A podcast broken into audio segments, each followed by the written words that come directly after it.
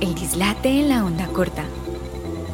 Si quieres estar al tanto de todo lo que hacemos, visítanos en laondacorta.com.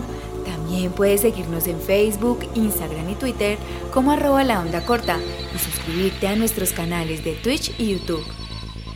Hola, ¿cómo están? Bienvenidos de nuevo a El Dislate de la Onda Corta. ¿Cómo va todo? ¿Cómo va la vida? Nosotros estamos en todas las redes sociales como arroba la onda corta. Usted nos puede seguir en YouTube, en Facebook, en Instagram, en Twitter, en TikTok.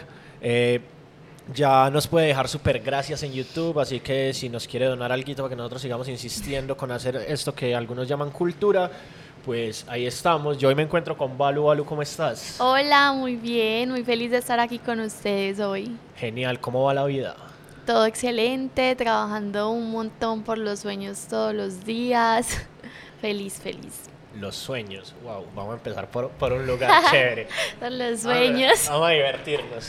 Eh, ¿Cuáles son esos sueños? Uf, demasiados, tengo muchos. La verdad, el primero diría que es que salvar vidas con mi música, pues la verdad, la música me ha salvado la vida a mí desde que tengo uso de razón entonces quiero lograr hacer eso con mi música, pues que la gente se conecte tanto, que pueda sanar, no sé, ya sea para llorar o sea para reír, para bailar, pero que sea como esa catarsis que se puedan encontrar en ella. Entonces creo que ese es mi mayor sueño y de ahí se desligan pues obviamente, digámoslo así, sueños materiales y cosas, como, cosas así, pero con que a mí una persona me diga, hey, tu canción pues me hizo sentir así, gracias, uff, cuando me llegan esos mensajes, yo digo, ya estoy cumpliendo parte de mi sueño.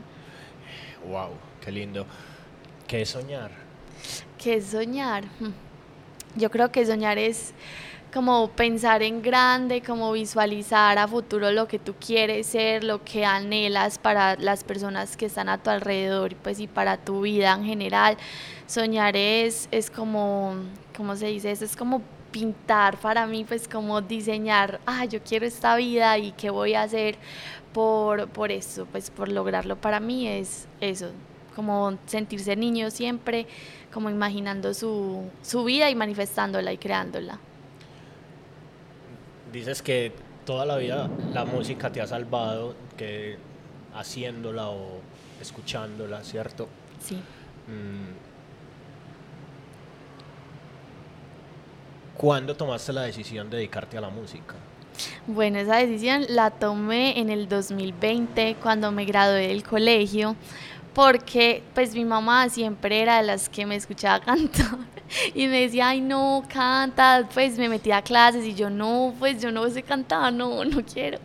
Y yo pues como que en el colegio siempre fui, digámoslo así, la diferente, entonces yo me empecé a tatuar desde muy chiquita, empecé como a encontrar mi estilo porque mi mamá y pues en mi casa son muy open mind, entonces me dejaron como encontrarme desde muy chiquita y me molestaban mucho. Entonces yo tenía eso de la música como muy para mí porque no sentía que tuviera el carácter suficiente para decir uy, voy a salir y me dicen, usted canta horrible y hasta ahí llegó mi sueño, entonces yo lo tenía como algo mío y de nadie más y yo cantaba en mi casa y mi mamá me escuchaba, pero yo decía, no, pues ella es porque es mi mamá. Entonces, bueno, empecé como en clases, en clases de batería, de guitarra, de piano, de canto y de todas me salía porque estaba en ballet. Yo bailé ballet desde los 3 hasta los 14 más o menos. Entonces, como que mi sueño era ser bailarina de ballet primero antes de ser cantante y bueno, ese sueño se frustró porque me lesioné y ya no puedo volver a bailar. Entonces, bueno, empecé con las clases de canto y me acuerdo que, no sé si a ustedes les pasa que escuchan una nota de voz y uno es como, esa es mi voz, terrible. Y entonces yo estaba con ese proceso de aceptar mi voz. La profesora me decía, ¿te gusta lo que escuchas? Y yo le decía, no, terrible, no me gusta en absoluto. Y ella como a mí sí, y yo, pero a mí no, entonces nadie lo va a escuchar. Entonces, bueno, siempre en mi círculo social de amigos y pues de mis papás también, porque mis papás actuaban, entonces me metieron como en este mundo del arte, siempre, siempre estuve ahí. Eh, mis amigos eran compositores, pues músicos, también actuaban, entonces siempre estuve como rodeada de ellos. Y en esas eh, conocí pues como a mi expareja, que, que él justo estuvo aquí también. Eh, y él me empezó a llevar a estudios y me empezó a mostrar como su vida cotidiana como de, de cantante y yo me sentí súper identificada. Me acuerdo que una de nuestras citas fue que él me llevó al estudio y me dijo vamos a hacer una canción y fue la primera vez que me sentí segura de mostrarle a otra persona que no fuera mi mamá, pues en mi casa, como este talento que yo tenía y lo hice y wow, yo de verdad que sentí de todo y dije, esto es lo que yo quiero. Entonces me gradué del colegio y dije, no más, o sea, no más, no voy a permitir que las personas me digan, no, usted no puede o se burlen de mí, nada. Entonces yo dije, Valentina, consciente, ya, vas a hacer lo que vos querés, porque es que yo iba a hacer algo muy distinto solo como por seguir los paradigmas de una sociedad. Yo iba a estudiar derecho, adelanté materias de derecho, o sea, entonces salí y les dije a mis papás, les conté, les dije, vean, yo quiero ser cantante. Y ellos, ¿qué no? ¿Qué nota? Obviamente te apoyamos full. En mis abuelos, todos en mi casa, siempre, siempre han sido como mis fans número uno y siempre han creído como, nunca me dieron cantante, eso no da plata, eso no, cero. Siempre vamos a dejarla con toda. Entonces yo empecé a tocar puertas. Empecé a tocar puertas acá en Medellín. Yo tenía ya, como te conté, pues muchos amigos que hacían música. Entonces les dije como que, yo quiero hacer esto, pero no tengo ni idea. Eh, ¿Cómo puedo empezar? Entonces toqué puertas en Tesla, que ya no existe, pues o sea, existe Tesla, pero Tesla como, como sello o lo que eran ya no existen tuve una sesión con Ventino, que son estas chicas que cantan y pues, o sea, yo, o sea, yo desde, yo digo, desde que empecé mi carrera como que entré a, lo a lo, pues sí, a lo grande y yo no sabía nada. Entonces yo era así como súper tímida, súper nerviosa, tan. El feeling con, con, los de Tesla no se dio tanto, me gustó trabajar con ellos, pero encontré mucho más feeling con Downtown Records y con ellos empecé full a trabajar, les mostré pues como mi idea, cómo me soñaba siendo Walu, como mi personaje, mi, mi alter ego. Y bueno, se enamoraron de esta idea y me apoyaron y ahí empecé, ahí empecé como a ir al estudio, justo cuando voy al estudio, pandemia. Y yo, qué bien, qué bien, qué felicidad. Eh, yo súper animada, pues como una niña chiquita, creo que yo, yo me considero que soy así, todavía una niña chiquita, así ya sé, adulta, que me emociono como por todo y todo me parece increíble. Entonces empecé a ir al estudio y yo súper feliz, súper feliz. Empecé a grabar mis primeras canciones, grabé mi primera canción solo hasta el, hasta el coro, siempre era como coro y hasta el coro y ya. Y justo nos encerraron, entonces yo como que no, y justo solo dos veces ir al estudio en mi vida, había ido solo dos veces a un estudio de grabación, yo quería intentarlo más veces, quería aprender, entonces bueno, me dediqué full toda la pandemia a estudiar piano sola, pues como a a investigar por YouTube y a componer. Yo escribo desde muy chiquita, es más, tengo como tres libros, mi mamá los tiene por allá guardados y entonces empecé a componer, a componer, a componer y me acuerdo que Loud, que era mi productor de entonces, eh, me mandaba los beats y yo me encerraba como en mi cuarto o en el ¿cómo se llama? En el closet, sí, a grabar y yo, ay no, qué pena, yo, yo todavía con esa inseguridad de a ver si sí canto, será que no canto tan. Entonces así, así fue como empezó todo. Wow. Pues como empezó todo es una historia de tres minutos, muchachos, cuatro minutos. Es, Así que yo hablo mucho, ¿verdad? No, igual, igual, para eso estamos pues, pero pruebas el estudio, te encierran, te metes a estudiar piano, sí. Los beats, ahorita vamos a hablar de beats, porque, porque hay una cosa muy particular en lo que tú haces, pero ¿cómo empieza? Ya hablaste de construir a Balu como personaje, construir a Balu como, como alter ego, construir a Balu como artista, todas esas cosas. Sí. ¿Y cómo se construye un artista? O sea, ¿cómo se construye ese personaje? ¿Cómo se construye ese proceso? ¿Qué se te ocurrió? ¿Con quién conversaste? ¿Cómo ha sido ir haciendo esa estructura para llegar a ser eso que estás construyendo y en lo que estás trabajando? Yo creo que es un proceso largo, pues porque también es como encontrarse a uno como ser humano, pues si yo empecé a los, ¿cuántos años? Cuando decidí eso tenía 18, entonces todavía estaba muy chiquita, tan, pero siempre yo fui la niña juiciosa en mi casa, la que pues mis papás no estaban, no me tenían que revisar las tareas, no me tenían que decir no haga esto, no haga lo otro, siempre como súper perfeccionista, súper la mejor en todo el colegio, así, ta, ta, ta, ta, y como que sentía la necesidad de desahogar como muchas rabias, muchas cosas que yo tenía, muchas depresiones adentro y no sabía cómo, entonces yo dije, no, pues Valu va a hacer todo lo que yo no he podido hacer y ya la voy a dejar fluir. Entonces saqué como, como dije, bueno, listo. Eh, mi mamá también me dijo, como, pues, si vas a hacer como un artista, hay que buscarte un look. Ella siempre desde chiquita me, me hacía como super fashion, que la moda, que tal.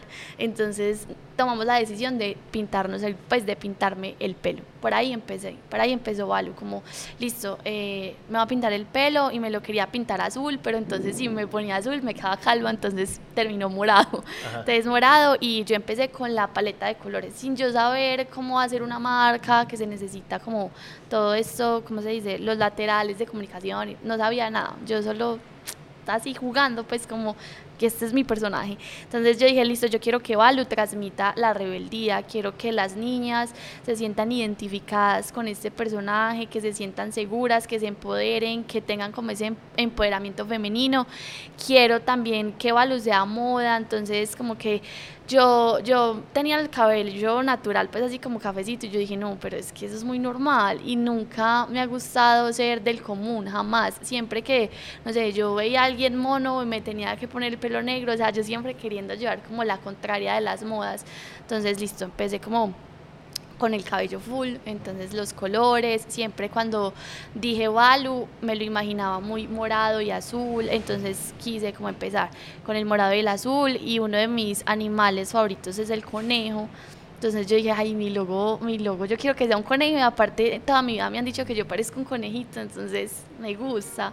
Entonces yo dije, listo, entonces vamos a hacer el conejo y nos empezamos a, reunir con una diseñadora que nos hizo como el logo, todo pues como la tipografía de la letra y así como que empezamos a construir el personaje. Yo desde pequeñita pues escuchaba mucho rock porque mi mamá le pasó el rock a mi tía y mi tía me lo pasó a mí, pues mi tía me lleva nueve años, entonces no es mucho y ella era como mi referente adolescente, entonces ella en la adolescencia era toda rebelde y yo la veía y yo, ay, yo quiero ser como ella.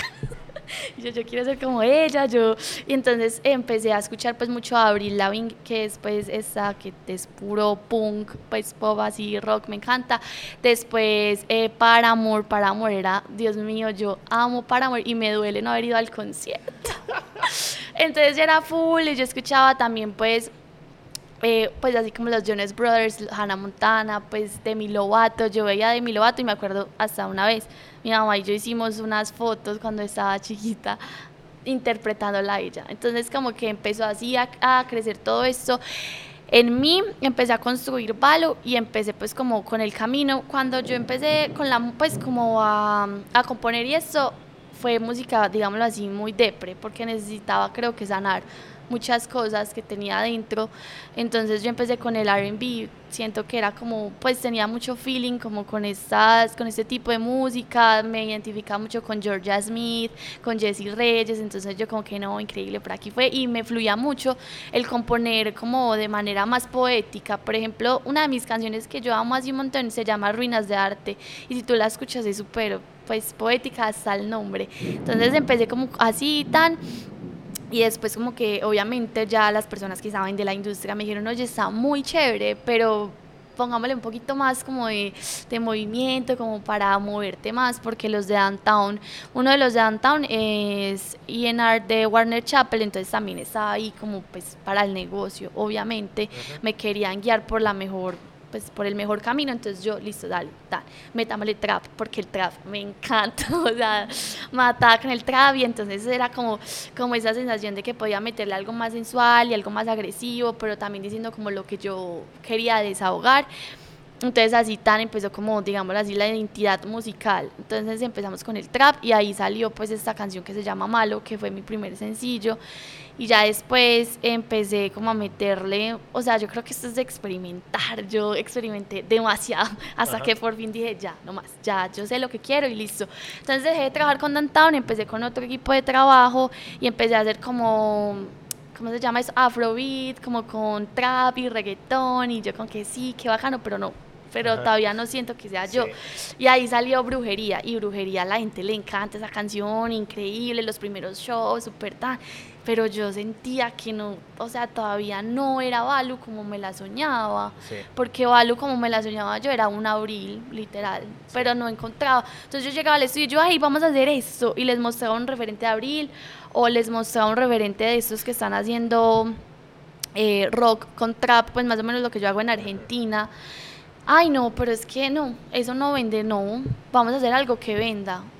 Y yo, bueno, entonces, tan, seguimos hasta que yo tomé la decisión y dije, no, no, ya, pues no, no nos estamos entendiendo, no me estoy sintiendo bien con la música, ya no me está gustando venir al estudio a hacer música y eso no me puede estar pasando.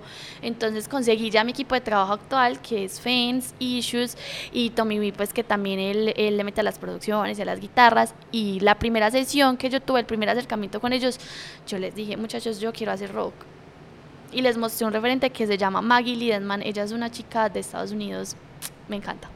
Entonces les dije, yo quiero hacer algo así. ¿Ustedes lo quieren hacer? o díganme de una vez, porque todos, ¿qué? No, brutal. Ya hace rato estaba buscando con quién hacer algo diferente, que yo no sé qué tal. Y listo, ahí empezamos, full Balu. Balu, Balu. Yo te digo, Balu ya super carácter construida. La empezamos hace en el 2022 en el 2020. O sea, sí, 2021 finales. O sea, lleva poquito. Ok. Eh, me respondiste como tres preguntas más que traía. en esa sola respuesta. Se ríe. Pero no, eh, creo que, que nos podemos meter por ahí. Porque eso es una de las cosas que a mí me llamó mucho la atención.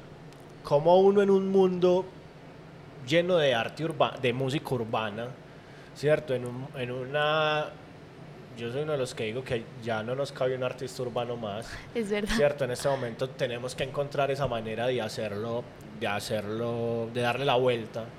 Cierto, en algún momento en mi época, te estoy hablando hace 20 años, había un punto en el que todo el mundo hacía no metal. ¿Cierto? Entonces todo el mundo hacía corn, todo el mundo quería hacer corn, todo el mundo quería hacer POD y un montón de cosas. Y apareció Limp Bizkit y apareció Linkin Park, como con rapcore, ¿cierto? Y como que fueron las dos que más pegaron. Yo después me metí en el hardcore y en el... Y de un momento a otro, eh, entrando en el hardcore, descubrí como el metalcore, pero después descubrí, descubrí el electrocore y el chipcore, ¿cierto? Entonces, que, que, son unas cosas como más electrónicas, ¿cierto? Eh, hay una banda que me gusta mucho que se llama Enter Shikari, que son que hacen una electrónica gritada, hermosa. La tengo que escuchar. Y tú llegas aquí con una propuesta más o menos ahí, ¿cierto? Que, como ya dijiste, tiene trap, pero tiene rock and roll, ¿cierto? Y para mí el único referente que tengo en mi cabeza es Machine Gun Kelly. Sí, uff, ¿Cierto? El único, el único referente que yo conozco es él. Sí. ¿Por qué carajos en una ciudad donde todo el mundo hace reggaetón, donde todo el mundo quiere hacer reggaetón, vos tomas la decisión de decir, no, yo voy a hacer rock and roll, pero le voy a meter trap? Pues yo creo que, pues como te contaba ahorita, yo voy contra todas las modas, o sea, es como que, ah, está pegado esto, yo no, yo voy Pero la verdad es como, porque es mi esencia, pues en general es, es, mi esencia, es con lo que yo crecí, es con la música que más me identifico. Yo no tengo nada contra el urbano y me gusta, y es más, tengo una canción de reggaetón que se fue para Netflix y nunca, pues yo no, no puedo decir, nunca voy a hacer reggaetón, no, no, no. Pero, pero sí, es como mi esencia y creo que también le hace falta una nueva, como un nuevo aire a la industria musical acá, porque la gente también se está cansando de escuchar lo mismo y no me encontraba yo como Balu haciendo reggaetón, como una reggaetonera, pues mi estilo, como me, como me visto, mis vibras, no encontraba como por dónde meterme por ahí. Yo dije, no, esto es lo mío y sé que a la gente le va a gustar, porque no es así, pues algo rockero, súper para la gente que solo le gusta el rock, no, es algo que queremos combinar y también como en las composiciones, en la manera de hablarlo, de expresarlo, es también, digámoslo así, muy comercial, o sea, tiene algo de comercial, pero sin perder esa, esa esencia que tengo yo, que quiero transmitirle a los niños, que es como esa, esas modas de los 2000 que si tú ves otra vez están como volviendo. Y yo digo, o sea, esa moda de los 2000 me encanta, o sea, para mí fan de la moda de los 2000, entonces creo que por eso tomé la decisión como, primero, porque es con lo que me identifico un montón, es la música que escucho todos los días, todo el tiempo de mi vida, aparte de música depre, pues, porque escucho música súper depre, y, y bueno, creo que es como serle muy fiel a lo, que, a lo que soy y a lo que le quiero mostrar a la gente en realidad, que siento que cuando uno hace eso se conecta, así estés cantando, no sé, eh, a ver, salsa, lo que sea, la gente se va a conectar porque sos vos, estás siendo real. Entonces, creo que por eso. Trap con rock en una ciudad que escucha reggaetón, pero en una ciudad que ha sido muy rockera por tradición, ¿cierto? Nosotros, nosotros en Medellín nos vanagloriamos de que tenemos dos estilos de rock únicos en el mundo que se conocen como géneros propios, que son el punk medallo y el metal medallo.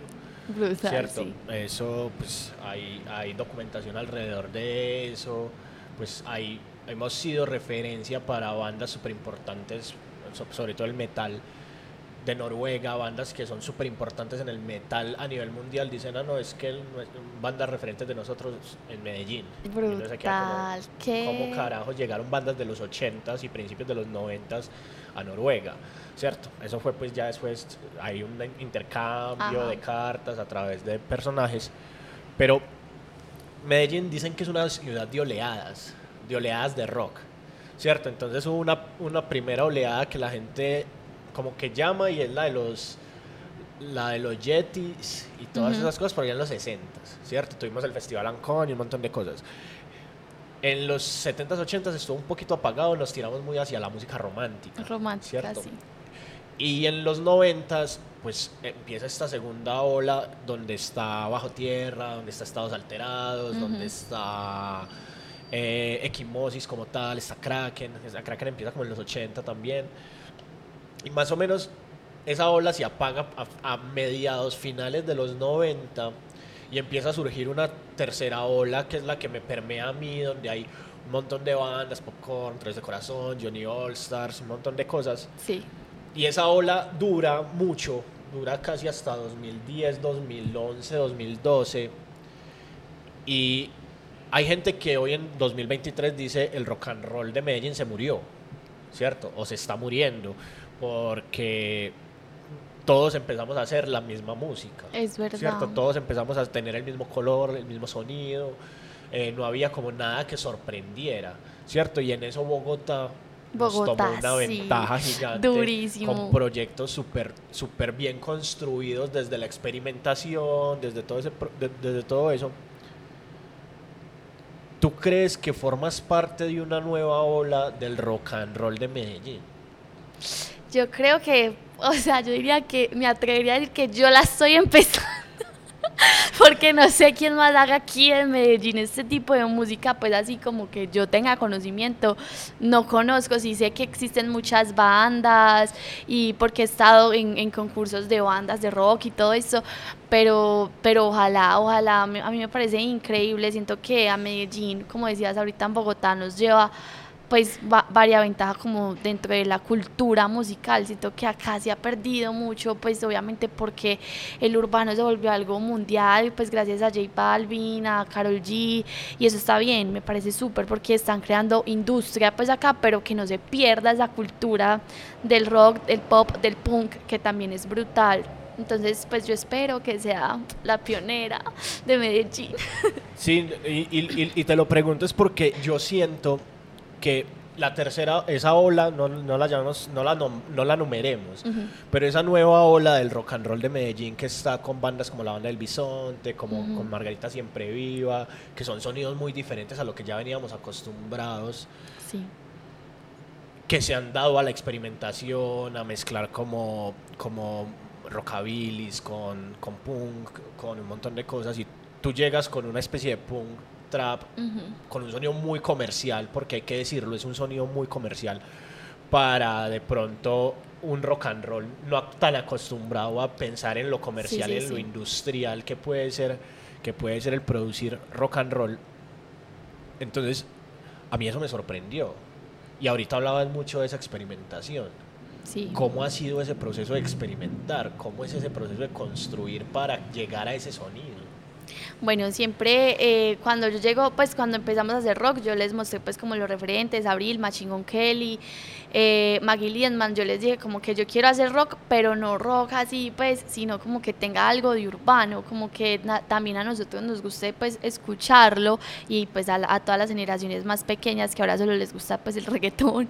Entonces empezamos pues como que en las sesiones siempre está Pablo, que es Issues, que es el productor, está Fens, que es compositor y que pues también me gusta porque hay veces pues componemos los dos juntos y fluye mucho más. Y Tommy B, que es guitarrista y también es es productor. Entonces como que siempre se empieza como con una base, digámoslo así, ellos con sonidos secuenciados de baterías, de guitarras, ya después Tommy empieza como a sacarle la guitarrita y ya empezamos Sebas y yo como a, a componer y a sacar las melodías y siempre buscamos de que las melodías al principio las hacíamos muy urbanas, pues siempre tenían como algo más urbano y ya empezamos como a, con mi color de voz, pues como yo estudio eh, técnica vocal y eso, empezar como a experimentar más con la voz, como a tirar más rasgados, como a tirar más melodías rockeras. Entonces como que ese es todo el proceso, empezamos a grabar, siempre hacemos como una idea, pues como una maqueta y ya después full para finalizar. Hay veces mandamos a grabar las baterías la, la, canción que en estos momentos tengo afuera, que es la más rockera, es la historia de siempre y las baterías las grabó Cosito. Entonces, él grabó las baterías, nos las mandó, algunas se dejaron, otras se dejaron ya las pues, sonidos como los secuenciados, porque pues como que nos gustaba, porque también le da como ese, ese color, digámoslo así, eh, comercial. Y eh, grabamos las, las, las, guitarras y ya yo full empiezo pues como con las capas vocales, que es la voz principal, las de apoyo y hacerle un montón. Hay veces eso queda re largo porque hay veces, o sea, tiramos como gritos y hacemos como estos rasgueos para que le dé como más volumen a la voz. Porque de por sí mi voz también es muy dulce, o sea, eh, también creo que ahí para la combinación como de que es así, ah, súper fuerte, súper rockera, entonces le da como un toque sensual hongo al, al rock. El rock de Medellín es muy dado a sacar álbumes, ¿cierto? A sentarse y se, se quedan tres años produciendo un disco de, de 15 canciones, de 12 canciones, de 10 canciones.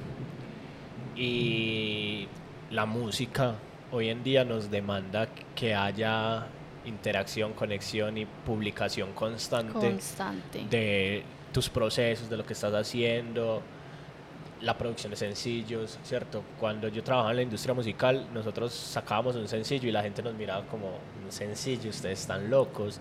Pues es 2011, 2012 y como así que un sencillo, mándeme el disco entero y solo, solo vamos a promocionar este sencillo, ¿cierto? Y la industria musical se mudó a los sencillos, ¿cierto? Tan así que hoy en día, y esta es una cifra que cada vez se va actualizando más y que yo a veces suelto aquí, y es que Spotify presenta entre 60 mil y 80 mil canciones cada viernes. Sí, es demasiado. ¿Cierto? Para escuchar, que posiblemente a uno no le dé la vida para escuchar 60 mil, 80 mil canciones en un viernes. Tú te mudaste a los sencillos y te he visto lanzando sencillos. Sí. ¿Por qué entrar en el circuito de los sencillos? A ver, ese es complejo porque cuando empecé si era como lanzaba una canción, no sé, em, en enero y lanzaba otra en junio y como más para darle tiempo a la gente que de verdad la escuche, se la aprenda, pero no, llegó la industria, ya empiezo a conocer más del negocio, cómo funciona. Y ahora, como dices, eso es muy triste, o sea, para mí es muy triste, pero pues tampoco puedo estar en contra de todo cómo funciona pues el negocio de la música.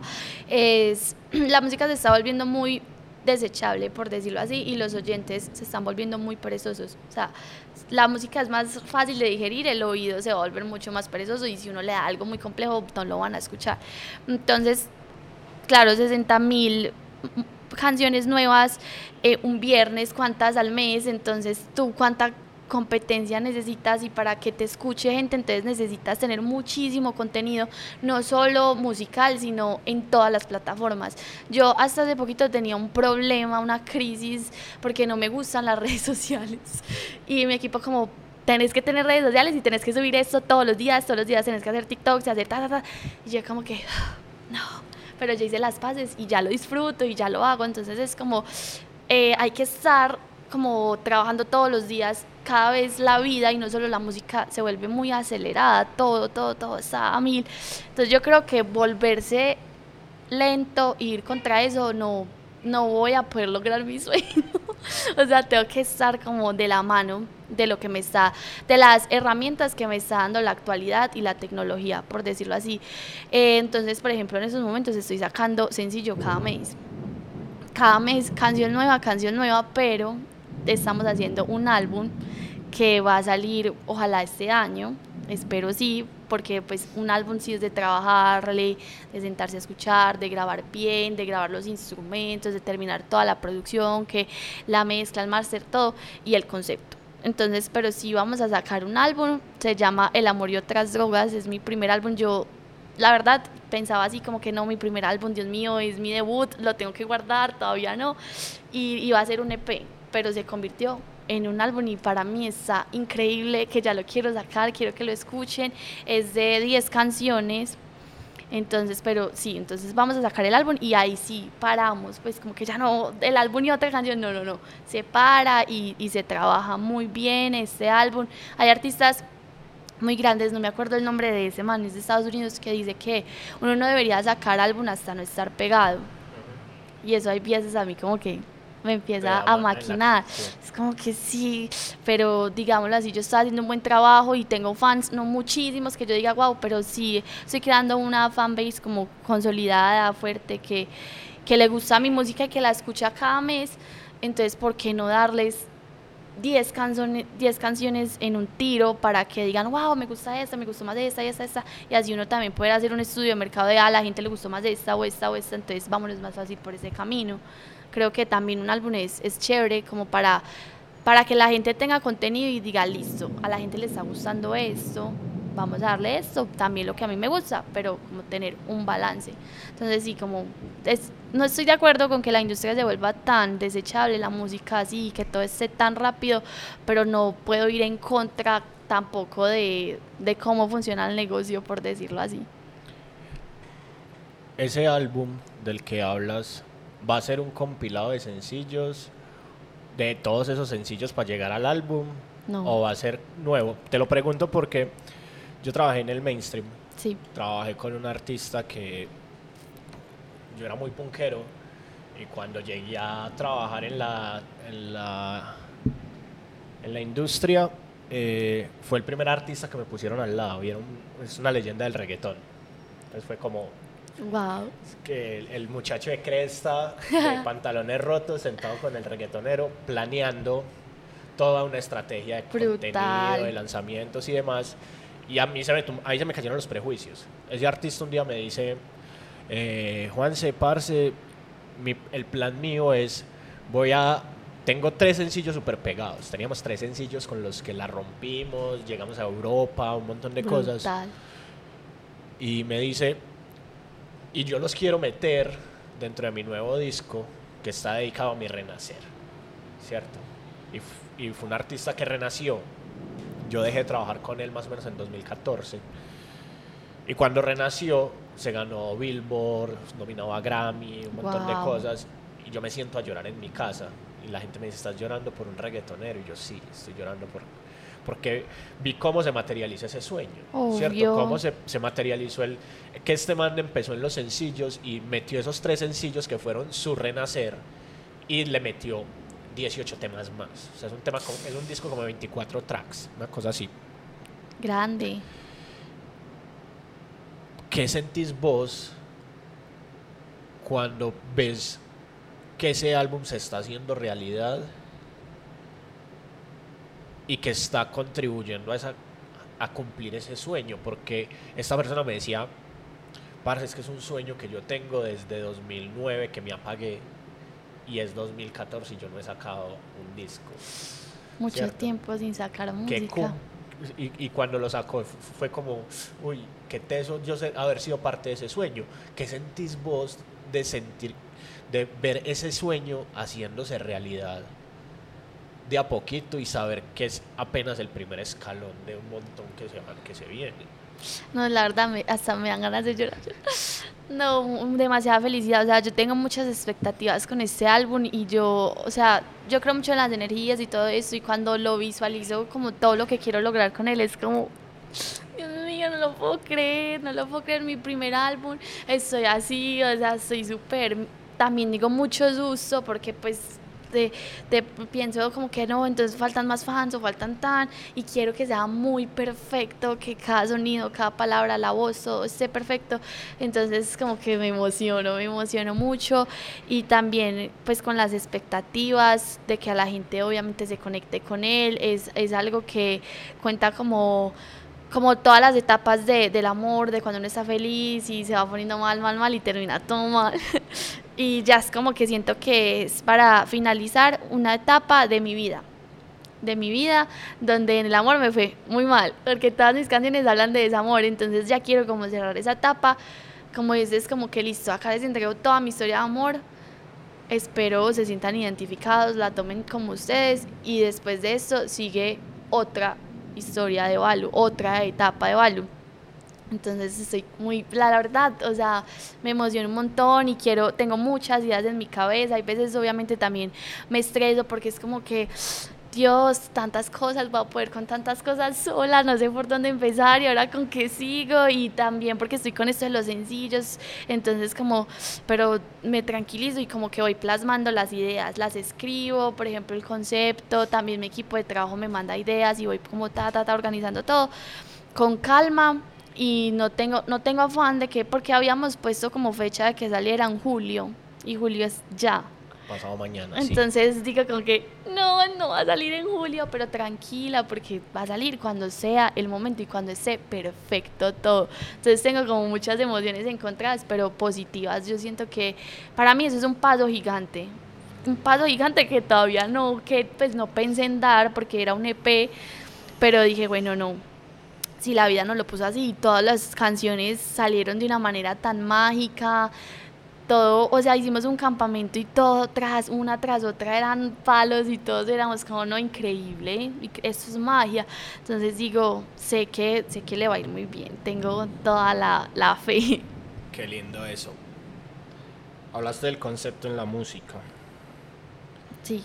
Uno de los artistas más pegados en este momento en el mundo, en el mainstream, es un concepto, ¿cierto? Hace unos meses estuve en un show de un artista, un rap trapper popper gringo, que también es un concepto. ¿Por qué es importante conceptualizar hoy en día en la música? Yo creo que el concepto es importante porque es como, pues empecemos porque es muy organizado, como es la idea clara de lo que le quieres mostrar a la gente por decir, este, este concepto del álbum es de, de una historia de amor. ¿Por qué la historia? ¿Por qué no? Pues pudo ser de la niña rebelde o de otra cosa, pero ¿por qué ese concepto? Porque es, o sea, lo digo así como muy personal, es la etapa que yo estaba viviendo, ¿cierto? Es como la etapa de, de ese amor, de cómo Walu vivió de cómo Balu vivió ese, pues sí, el amor, el desamor, cómo se lo tomó. Entonces creo que el concepto, el concepto es muy importante porque si uno tiene las cosas así como claras y las dice claras como son, la gente se va a conectar un montón. Pues un álbum que no tenga concepto, no sé, puede irle bien, pero es como, ah, esto habla de esto y esto, esto, y no tiene como coherencia que pues una canción con la otra. En cambio, yo quiero contar como la historia contar como una historia y creo que un artista para conectar más con las personas es contarle su vida, pues, o sea, contarle su vida, ser cercano a ellos, hacerlos parte de su, de su mundo, de su, de su creación, por decirlo así. Pues, por ejemplo, Bad Bunny o no sé, Rosalía, todas, tú ves y son súper conceptuales y uno se conecta, se conecta un montón, también por la estética, por los colores que manejan. Entonces, para mí es fundamental tener un concepto como artista, con la canción, con cada lanzamiento, con álbumes, con todo, porque así tienes tus ideas claras de lo que quieres transmitir a las personas y cuando no está claro, no hay falla de que la gente se conecte. No hay falla de que la gente se conecte. Hace poco lanzaste un sencillo. Sí. Hace como un día. Hace un día. Sí. Y tiene un riff de guitarra. Y siento que hay mucho ahí adentro, ¿cierto? ¿Qué es ese lanzamiento? ¿Qué, qué tiene adentro? Háblanos de eso.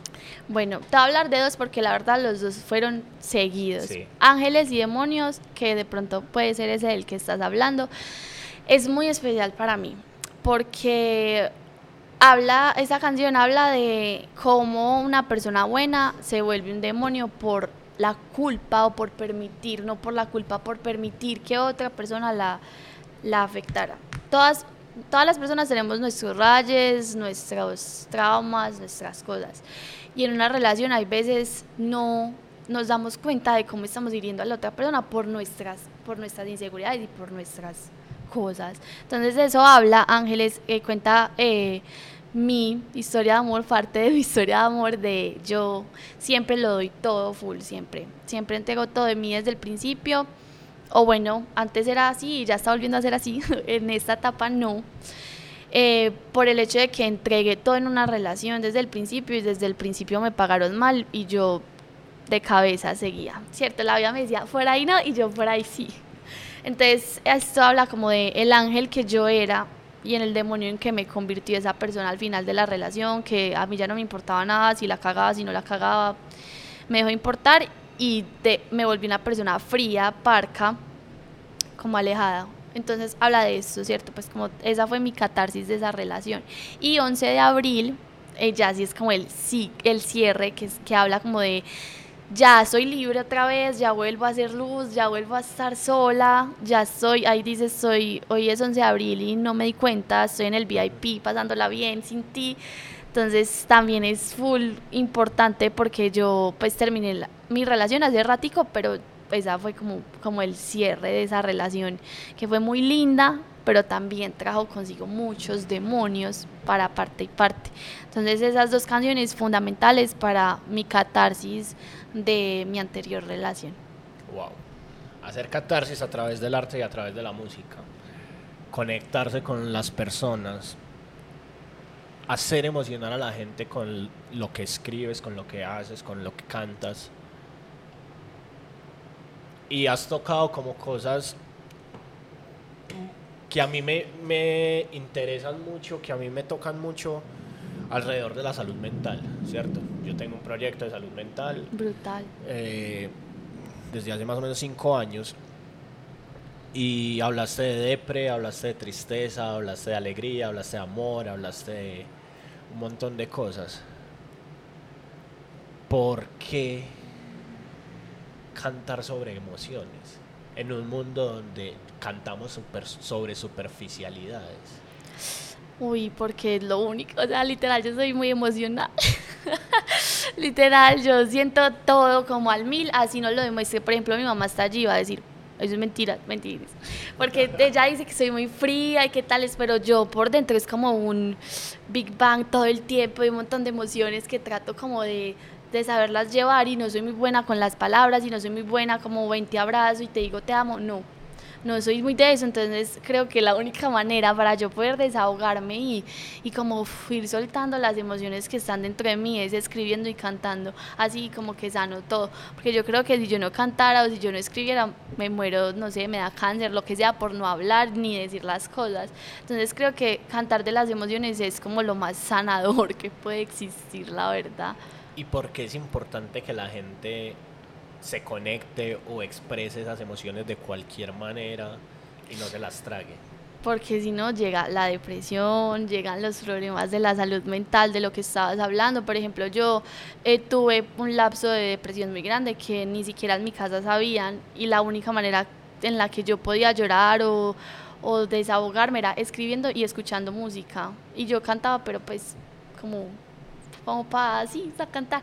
Entonces siento que es, es, muy importante porque eso puede salvar las vidas, de verdad que sí, es como que si no, si no sabes hablar, escríbelo, si no sabes escribirlo, dibújalo, si no sabes, eh, no sé, léelo, o sea, hay muchas maneras de, de de hacer catarsis, no solo hablar diciendo las cosas, sino escuchando música también. Y qué bacano que uno, no sé, yo estas historias del álbum que las personas también las hayan vivido y digan, fue pucha con esta canción lloré y, mejor dicho, sané. O con esta canción eh, pude identificarme lo que sentía, que no podía definirlo en una palabra o en palabras, y ella lo dijo por mí.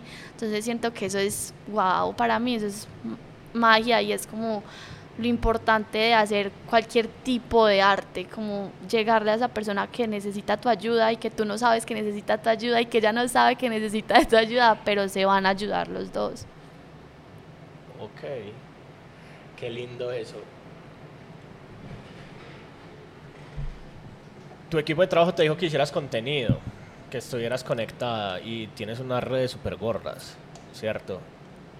¿Cómo ha sido trabajar eso, cierto? ¿Cómo ha sido generar esa comunidad que ya tienes alrededor de tu proyecto?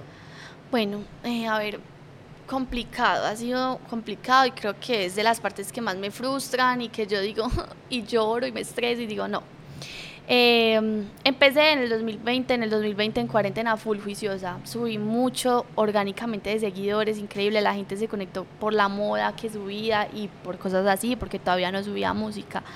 Después, eh, cuando saqué música ya tenía como ese, digámoslo así, ese nicho de 10 mil personas, pues que es como el número que dice Instagram que consumían y les encantó mi música y empezaron y empezaron, muchos se fueron, muchos se quedaron y empecé con TikTok y con los lives de TikTok y, y, fui a colegios, pues estoy yendo mucho a colegios y los niños se conectan un montón, demasiado.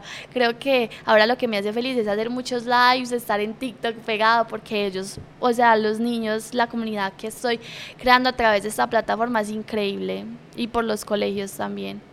Entonces, increíble, pues como que los live, los conozco, interactúo con ellos, les pongo actividades para que interactúen con mi música, ya, o sea, se hacen fans reales, porque yo siento que los niños se vuelven muy muy fieles como a tu contenido y a lo que, porque se identifican. Entonces ha sido un proceso complejo que hasta ahora, digámoslo, hasta hace este año que empezó, lo empecé a disfrutar. Antes lo odiaba, pues era como que no quiero, ¿por qué? Lloraba, me estresaba, no sabía qué hacer.